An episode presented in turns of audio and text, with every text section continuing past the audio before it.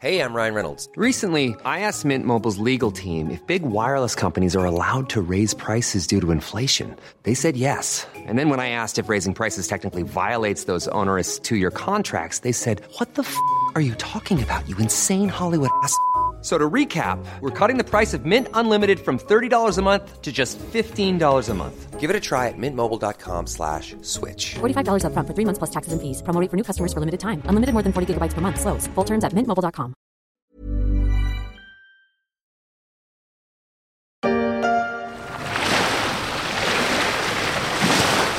Je ne voudrais pas casser l'ambiance, mais la rentrée, là, on y est. Fini le bruit des vagues et le chant des oiseaux. Retour au boulot.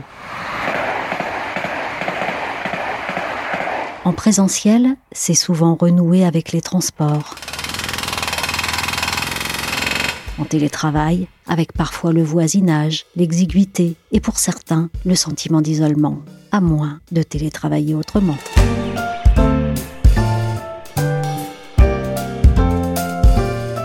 Je suis Michel Varnet, vous écoutez La Story, le podcast d'actualité des échos, et on va s'intéresser aux limites géographiques du travail que l'exercice à distance pourrait faire voler en éclats.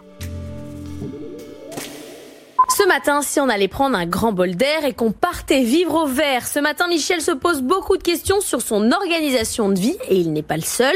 Est-ce que vraiment ça vaut le coup de rester habité dans une grande ville? On parle que de ça depuis les premiers jours du confinement. Un appartement petit dans une ville chère et polluée, ça sert à quoi si vous pouvez télétravailler depuis n'importe quelle chaise de jardin? Remote, digital nomade, tiers-lieu, le mouvement commence à avoir ses mots et ses adresses. On embarque sur la navette maritime à Arcachon, direction le Cap Ferret.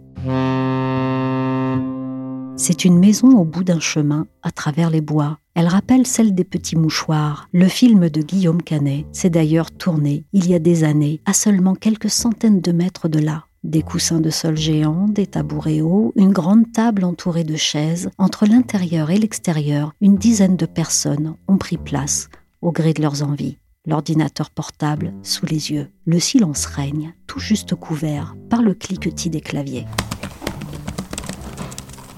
C'est plutôt studieux pour une maison de vacances. Normal, ce ne sont pas les vacances, c'est un patch. Patch est une plateforme communautaire de télétravail et de vie. Donc très concrètement, les gens viennent en séjour ici d'une semaine maintenant, séjour quotidien, pour vivre et travailler ensemble dans un lieu unique et donc apprendre à se connaître professionnellement et personnellement. Niels Roland est le fondateur de Patch. Patch existe parce qu'il y a la technologie. Et en informatique, moi je travaille d'ailleurs dans une société informatique, un patch, c'est la correction d'un bug. Et on croit euh, profondément que ce qu'on fait à Patch, c'est la correction d'un bug sociétal. Et quel est ce bug? Aujourd'hui, on est devenu, depuis euh, le début des années 2000, dans un monde totalement technologique. On travaille tous derrière des ordinateurs, mais la matérialité de notre bureau, de l'organisation de notre travail est quasiment similaire à avant l'informatique. Alors on va au bureau, euh, on avait Zoom déjà avant la crise sanitaire, mais on l'utilisait très peu.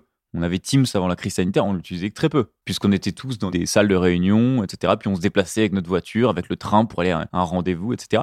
Mais on n'a, jusqu'à maintenant en tout cas, pas utilisé la technologie pour le bien-être et l'épanouissement du salarié. Ça part de là, la correction du bug dont je parle pour Patch. Alors quand et où est née l'idée de Patch Je suis originaire du bassin d'Arcachon, j'y viens régulièrement, notamment euh, sur les mois d'été ou autour, et donc j'avais déjà télétravaillé, notamment ici sur le bassin d'Arcachon. J'avais déjà remarqué que moi je viens ici en famille, il n'y a pas forcément euh, la bonne installation en famille ou ailleurs que chez soi pour travailler. Donc l'installation elle est clé. Et ici typiquement il n'y a pas de coworking. La vraie histoire de Patch c'est ça, c'est que je suis venu évidemment faire un confinement ici, comme beaucoup d'autres ont quitté, etc. en famille. Été mal installé. Donc, catalyseur de cette idée de, euh, il y a des endroits où on peut pas travailler correctement. Et donc, pour pallier à ce problème-là, moi-même et une autre personne qui s'appelle Marc Mathieu, qui est un petit peu plus senior dans sa carrière, on s'était rencontrés ici d'ailleurs, avons commencé à penser à un endroit ce qu'on appelle un peu tiers-lieux aujourd'hui en France. Euh, les tiers-lieux qui sont d'ailleurs euh, souvent super aidés par les régions, etc. On s'est dit on devrait faire un tiers-lieu, un laboratoire RH où les gens peuvent venir ici. C'est pas simplement un coworking, c'est organiser sa journée de travail différemment. C'est comme ça qu'a démarré euh, l'histoire de Patch. On voulait en créer un lieu ici. Et pour le tester, on est allé donc en Dordogne, au départ autour de Bordeaux, puis par extension en Dordogne, où on a trouvé donc en octobre 2020 un château à Petit Bersac qui nous a accueillis. C'était un château qui était initialement pour les mariages, qui l'est toujours d'ailleurs, et on l'a réutilisé donc en coworking, co-living, euh, le même schéma que ce qu'on fait aujourd'hui à Patch. Et de fil en aiguille, depuis maintenant euh, octobre 2020, on fait des patchs différents. On est aujourd'hui donc dans un des lieux qu'on a trouvé pour patch au Cap Ferré et en même temps, on a euh, un lieu à Morzine que l'on exploite depuis janvier 2021. Vous vous êtes appuyé sur des expériences similaires qui existent ailleurs ou bien c'était un grand saut dans le vide? Il y a des concepts similaires et des initiatives similaires à Patch qui existent aux États-Unis, qu'on regarde de très près. Il y a quelques initiatives en Europe et en France qui concernent plus les freelance, les digital nomades, etc. Mais il n'y a rien qui propose à un salarié ou à une salariée, peu importe, de se rassembler, de travailler, de vivre en commun comme on l'a fait en novembre 2020. Et donc on est plein de surprises, plein d'aléas. Hein, il faut euh, avoir une bonne connexion Internet, euh, il faut avoir parfois euh, le respect de la confidentialité pour certains salariés de grands groupes ou cabinets de conseil qui sont venus effectivement au château en, novembre 2020. Et donc, on apprend. Comment ça s'organise une semaine chez Patch, en amont et en aval? Il y a un vrai enjeu dans la sélection des lieux et les trouver. Le deuxième, c'est le Wi-Fi ou la connexion Internet. Donc là, on, est très créatif. Euh, on a de gros outils. Donc, ça peut être des bornes 4G qui transforment en Wi-Fi. Ça peut être se renseigner en amont sur euh, l'installation de la fibre chez les propriétaires, etc. Et des installations dans chaque chambre pour que chacun ait un débit euh, régulier dans leur chambre. Et quel est le profil des personnes qui viennent? Le patcher en anglais, c'est une personne qui va avoir, donc là c'est assez concret, mais entre 22, euh, 23 ans jusqu'à aujourd'hui, euh, dans les faits, 42, 43 ans. Une vingtaine d'années euh, dans l'écart type. La typologie de métier du patcher, je dirais, il n'y en a quasiment pas. Si ce n'est ces dénominateurs communs de pouvoir travailler derrière un ordinateur, il n'y en a pas. C'est-à-dire que j'ai vu tous les métiers. Un ingénieur matériaux, supply chain manager, évidemment des commerciaux comme je suis moi, des marketeurs, marketeuses, euh, des juristes, des avocats. je crois qu'on n'a pas tout eu, mais on a un éventail de professions qui est vraiment énorme. C'est pas un peu réservé aux travailleurs indépendants? Ça, c'est un peu ce qu'on pourrait croire. C'est tout l'inverse. Et d'ailleurs, je dirais, l'essence de notre projet, c'était de proposer un acquis social. Et finalement, 80% des patchers, ce sont des salariés. Ça, je trouve ça génial. Parce que c'est une évidence qu'un freelance, qu'un quelqu'un qui est dans une profession libérale pourrait participer à un tel projet, euh, venir une semaine, etc. Moi, ce qui m'intéresse, et nous, ce qui nous intéresse tous aujourd'hui, c'est de proposer un nouveau modèle d'organisation du travail, y compris et surtout pour les salariés. Il n'y a pas un choc des générations dans le sens où ce que vous proposez rencontre plutôt les attentes des millennials par rapport au monde du travail? Je crois que c'est très prégnant dans la génération qu'on appelle millennials. Tout le monde recherche un sens à son travail, à sa vie, n'a pas envie de ne pas profiter de la vie. Et je crois que c'est aujourd'hui de plus en plus universel dans les tranches d'âge. Est-ce que Patch, c'est pas un peu un pur produit des confinements? Patch a profité des confinements. Alors c'est totalement assumé, parce que venir à Patch, c'est quand même sortir de sa zone de confort. Hein, faut pas se mentir, vous partez avec 12 euh, inconnus. Même pour nous qui avons fait de très nombreuses semaines à patch, moi chaque dimanche quand j'arrive avec 10, 11 inconnus, c'est un peu comme avant vous montez euh, sur scène au théâtre, vous avez le trac. Hein. Et puis au fil des jours, euh, ça passe et c'est intense et, et juste génial. Mais le confinement ou les confinements ont permis de dire aux gens, bon, de toute façon, je suis chez moi, il n'y a rien à faire et ça me paraît une expérience intéressante, donc je vais y aller. Et maintenant, si vous voulez, on a un terreau de 120 personnes qui ont vécu Patch, qui le promeuvent autour d'eux, etc. Et donc ça a tout changé. Et du coup, hors restrictions sanitaires, comment voyez-vous la poursuite de Patch? Vous pensez qu'il y aura toujours une demande? C'est à ça que je crois. Je dis pas que ça sera facile, mais c'est à ça que je crois. Je crois que les gens, selon leur volonté pure, les gens qui viennent à Patch, auront toujours envie, après la rentrée, de renouveler l'expérience. Et sur cette base-là, il va falloir évidemment euh, parler aux régulateurs, parler aux grandes entreprises, c'est celles qui seront le plus réfractaires à euh, flexibiliser le télétravail, euh, si je peux me permettre le, néologisme. Et c'est à eux qu'on doit parler, y compris au syndicat, pour dire que notre expérience, elle est saine, elle est pérenne. Il y a la sécurité d'une expérience, je dirais, professionnelle, qui n'empêche pas la rencontre et l'intensité de la rencontre, mais on est un nouveau modèle qui n'est pas simplement là pour solutionner la crise sanitaire. Comment vous êtes-vous organisé pour faire perdurer votre modèle dans le monde d'après? Aujourd'hui, donc, on est une association Loi 1901 Patch qui a été créée en janvier 2021. Cette association a euh, plus de 120 membres à l'heure où on parle. Le modèle donc de Patch, euh, le modèle d'après, c'est un modèle qui est sous forme d'entreprise. Et donc, euh, si vous voulez, là, le financement d'avant, Hein, celui des, des, patchers qui ont fait la Dordogne en novembre, euh, Morzine entre janvier et l'été, etc. C'est un modèle où ils ont payé les coûts fixes de patch. Voilà, c'était assez transparent, etc. Donc aujourd'hui, le modèle qu'on veut établir, on veut garder la partie volontaire du salarié de venir à patch. On va garder une partie du financement par le salarié, puisque c'est sa volonté, et l'entreprise va abonder, comme le ticket restaurant. On a parlé là dans les derniers mois de chèque télétravail. Euh, on se positionne un peu dans cette démarche-là, c'est-à-dire un cofinancement de l'entreprise, des frais qui sont liés, pas qu'au télétravail, mais euh, à cette nouvelle expérience entre le congé payé euh, et l'expérience de bureau classique. Et donc, bon, bah, ça, c'est pas complètement figé. Ça va être des accords cadres avec soit les grandes entreprises, soit les startups qui voudront participer à l'aventure patch. Et à ce moment-là, dès qu'un salarié souhaitera faire une semaine de patch, il aura une partie du financement qui sera euh, fait par l'entreprise. Patch euh, version association restera pour la défense du modèle. Et ce modèle, est-ce qu'il répond à un certain besoin de collectif qui serait né de la crise et du télétravail? Bien sûr, patch en tant que concept existe parce qu'il y a la technologie qui a investi nos organisations et donc on est tous derrière des ordinateurs, on est d'accord. D'un point de vue humain, la plus grosse conséquence, c'est des liens humains. C'est-à-dire que les gens qui sont sortis d'une, plusieurs semaines de patch, peu importe, sont soit devenus des amis, soit ont créé des projets pro, soit partis en vacances après, etc.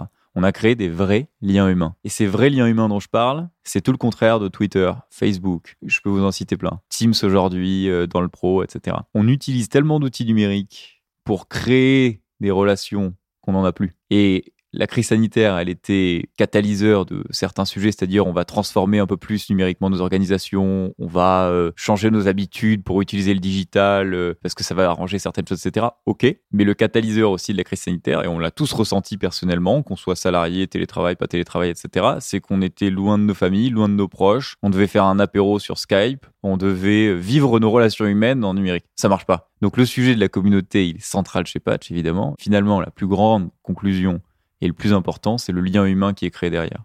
Ça, ça profitera aux organisations, ça profitera aux individus. Et c'est là où le sujet, il n'est pas que sur l'organisation du travail, c'est un sujet de société dont on parle. À entendre Niels Roland, le phénomène serait donc plus profond et plus durable que ça. J'ai appelé le sociologue Rémi Audeguéry, qui dirige l'Institut Sociovision, pour lui demander si, selon lui, on était à l'aube d'une véritable révolution culturelle dans le travail. Je pense que euh, la révolution culturelle a déjà eu lieu parce que quand on regarde ce que disent euh, aussi bien ceux qui ont télétravaillé que les responsables d'entreprises au sortir d'un an de plus d'un an d'ailleurs de, télétravail, bah, les, avis sont unanimes, c'est-à-dire que un, euh, tout le monde s'accorde sur le fait que ça a bien fonctionné. Deuxièmement, il y a une très grande part de satisfaction. Beaucoup de, gens qui ont télétravaillé et qui l'ont découvert à cette occasion finalement en, ont vu les avantages. Alors évidemment, il y a aussi des, des mécontents, mais ils sont minoritaires. Et quand on les projette vers l'avenir, on s'aperçoit que euh, non seulement ils sont satisfaits, mais ils ont envie de poursuivre un petit peu l'expérience. Et quant aux managers, qui étaient parfois une, source de blocage dans certaines entreprises, bah, ils, ont aussi euh, pris conscience que bah, le télétravail avait un certain nombre d'avantages. Donc je, dirais que la révolution culturelle a déjà eu lieu. Maintenant, ce à quoi on va assister, c'est euh, à la mise en pratique en fait de, cette prise de conscience. Alors ça va prendre du temps, ça va poser un certain nombre de problèmes à l'évidence, mais il me semble que le train est, est pris.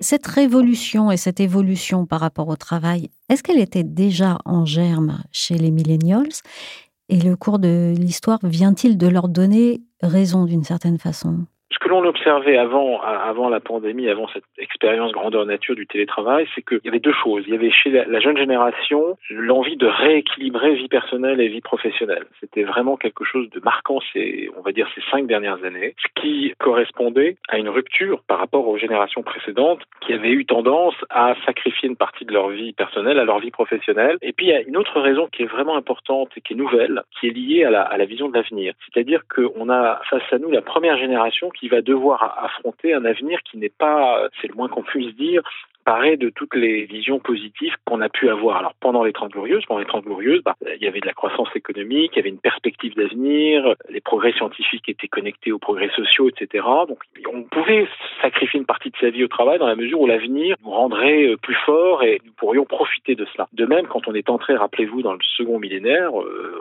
en l'an 2000, il y avait encore beaucoup d'optimisme, c'est-à-dire qu'on pensait qu'on allait rentrer dans un siècle qui serait, euh, grâce à la technologie, grâce à Internet, un siècle où les cultures dialoguerait davantage, il y aurait cette fameuse utopie du village global, et puis la démocratie, euh, depuis la chute du mur de Berlin et semblait une voie irrésistible. Donc il y avait beaucoup de bonnes nouvelles. Donc là encore, on pouvait se dire bon ben on va on va construire sa vie à long terme et donc on peut éventuellement commencer sa vie en, travaillant beaucoup, en sacrifiant une partie de sa vie personnelle parce que la vision de l'avenir est, toute tracée. Le problème aujourd'hui, c'est qu'avec le réchauffement climatique, avec la montée en puissance de ce qu'on appelle les euh, démocratures, c'est-à-dire ces régimes euh, intermédiaires entre démocratie et autoritarisme, avec la montée aussi des intelligences artificielles qui font planer sur le monde du travail de 5 à 10 ans euh, des menaces sur l'emploi. Cette génération, elle est exposée à, de nombreux doutes. Alors, la crise du coronavirus vient ajouter un nouvel élément de doute. Et dans ce contexte-là, évidemment, l'état d'esprit dominant, c'est il faut profiter de la vie ici et maintenant, parce que demain, on ne sait pas du tout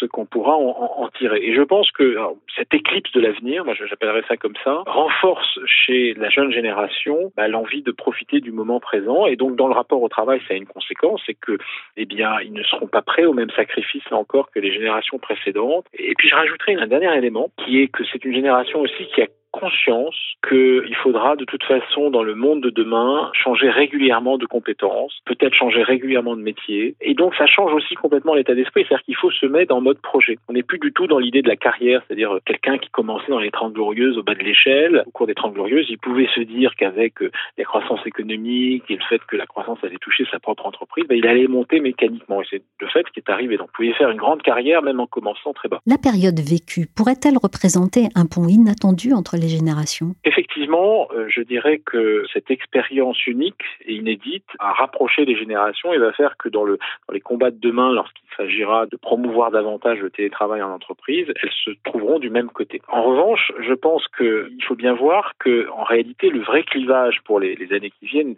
sera moins un clivage générationnel qu'un clivage entre ceux qui peuvent télétravailler et ceux qui ne peuvent pas télétravailler. Parce qu'il ne faut jamais l'oublier, la majorité de la population active n'a pas télétravaillé. Et ça va être un des grands enjeux des années qui viennent d'arriver à, à, à, faire l'équilibre parce que je pense que le télétravail va s'intégrer dans les faits, mais il ne faudra pas oublier ceux qui n'ont pas cette possibilité. Elle loge dans une jolie villa à 500 mètres de la plage avec d'autres nomades numériques. Elle a sa chambre et dès 8 heures du matin, elle est devant son ordinateur dans l'espace de travail partagé. Non, on n'est pas en vacances. Enfin, les journées sont même intenses. L'avantage, c'est que quand j'ai besoin de faire une pause, je vais sortir, je vais aller balader au bord de la plage et puis après, je repars et je recommence à travailler avec encore beaucoup plus d'efficacité. Pour une île comme Majorque qui souffre de l'effondrement du tourisme, ces travailleurs d'un nouveau genre sont un formidable plan B.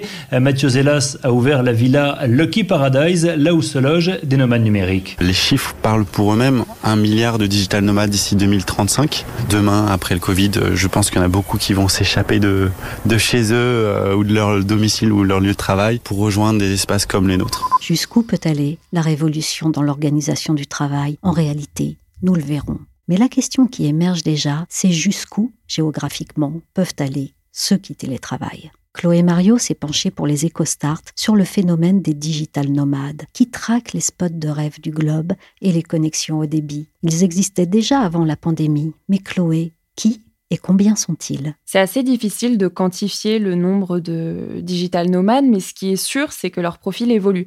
Avant la crise sanitaire, on parlait surtout de freelance et d'entrepreneurs, des jeunes qui travaillent dans la tech, le marketing, la communication et qui cherchent des destinations ensoleillées où le coût de la vie est avantageux. Ils ont ce mode de vie à l'année, ils ont tout plaqué pour être digital nomade et ils vont de destination en destination. Depuis la pandémie, on voit aussi des salariés qui vont télétravailler de manière euh, ponctuelle quelques semaines ou mois dans l'année parfois en région, mais aussi à l'étranger. Ils visent euh, plutôt des destinations en Europe accessibles en cette euh, période de crise sanitaire. Ils partent par exemple pendant un mois dans une résidence euh, en co-living aux Canaries et ils retournent ensuite chez eux en France. Et une offre s'est développée pour répondre à cette nouvelle mobilité? En tout cas, les acteurs du tourisme ont bien compris qu'il y avait là un marché prometteur. Depuis la crise sanitaire, certaines agences de voyage et résidences hôtelières proposent des programmes qui sont spécialement pensés pour ces nouveaux télétravailleurs avec un prix avantageux, une connexion Internet performante, des ateliers de networking. Et les leaders du secteur hôtelier de luxe, Marriott et Hyatt, développent eux aussi une offre de résidence de long séjour. Et puis de nouveaux acteurs émergent, par exemple euh, Remoters, une nouvelle plateforme euh, qui est née en avril. Elle met en relation des personnes qui veulent euh, télétravailler au-delà de nos frontières avec des locaux francophones. Et l'objectif, c'est de leur trouver un logement pour un ou plusieurs mois avec des tarifs attractifs. Les employeurs, ils voient ça d'un bon œil?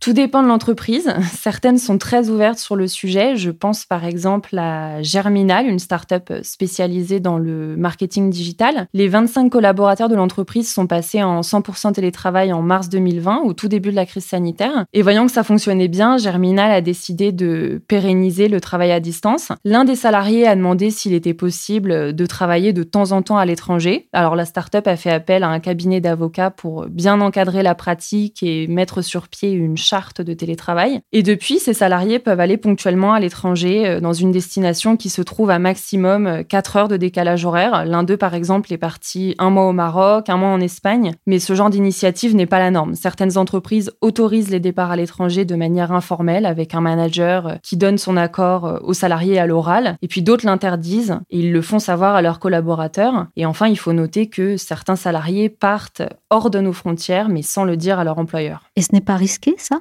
Justement, c'est là que le bas blesse. J'ai échangé avec une avocate et un juriste spécialisé en droit du travail. Eux disent que le télétravail ponctuel à l'étranger est une zone grise du droit du travail dans le sens où pour l'heure, il n'est pas prévu. Si certaines entreprises sont frileuses vis-à-vis du digital nomadisme aujourd'hui, c'est parce qu'il ne suffit pas de partir sur un coup de tête avec son ordinateur sous le bras. Si le lieu de travail habituel est en France, l'entreprise doit déclarer tout travail à l'étranger, soit sous le régime de l'expatriation, soit sous celui de la mission. Elle doit aussi revoir ses contrats d'assurance pour que les salariés soient couverts à l'étranger. Et légalement, les employeurs sont censés, sur le papier en tout cas, veiller à la santé et à la sécurité de leurs travailleurs et évaluer les risques professionnels sur chaque poste de travail. Bref, pour certaines entreprises, le télétravail à l'étranger, c'est surtout synonyme de complications. Quels pourraient être les effets pervers de ce digital nomadisme? J'ai demandé à Benoît Serre, qui est vice-président de l'Association nationale des DRH, quel était selon lui l'avenir du télétravail à l'étranger. D'après lui, les entreprises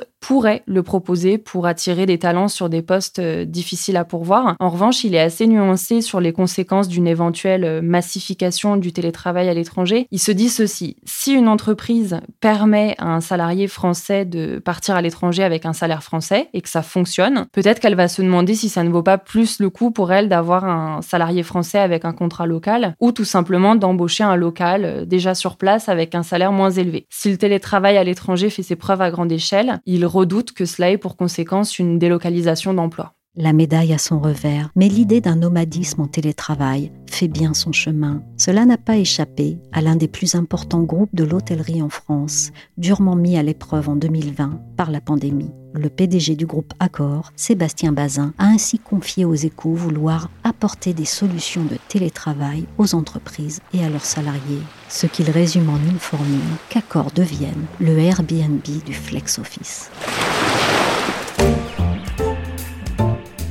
Merci à Niels Roland, fondateur de Patch, à Rémi Oudguiri, sociologue, et à Chloé Mario, journaliste aux EcoStart. La story s'est terminée pour aujourd'hui. L'émission a été réalisée par Willy Gann. Pour suivre la story, n'hésitez pas à vous abonner sur les plateformes de streaming et de téléchargement de podcasts comme Spotify ou Apple et à nous donner 5 étoiles si nos émissions vous ont plu. Pour suivre l'actualité à travers nos articles, nos analyses ou encore nos enquêtes, rendez-vous chaque jour sur leséchos.fr.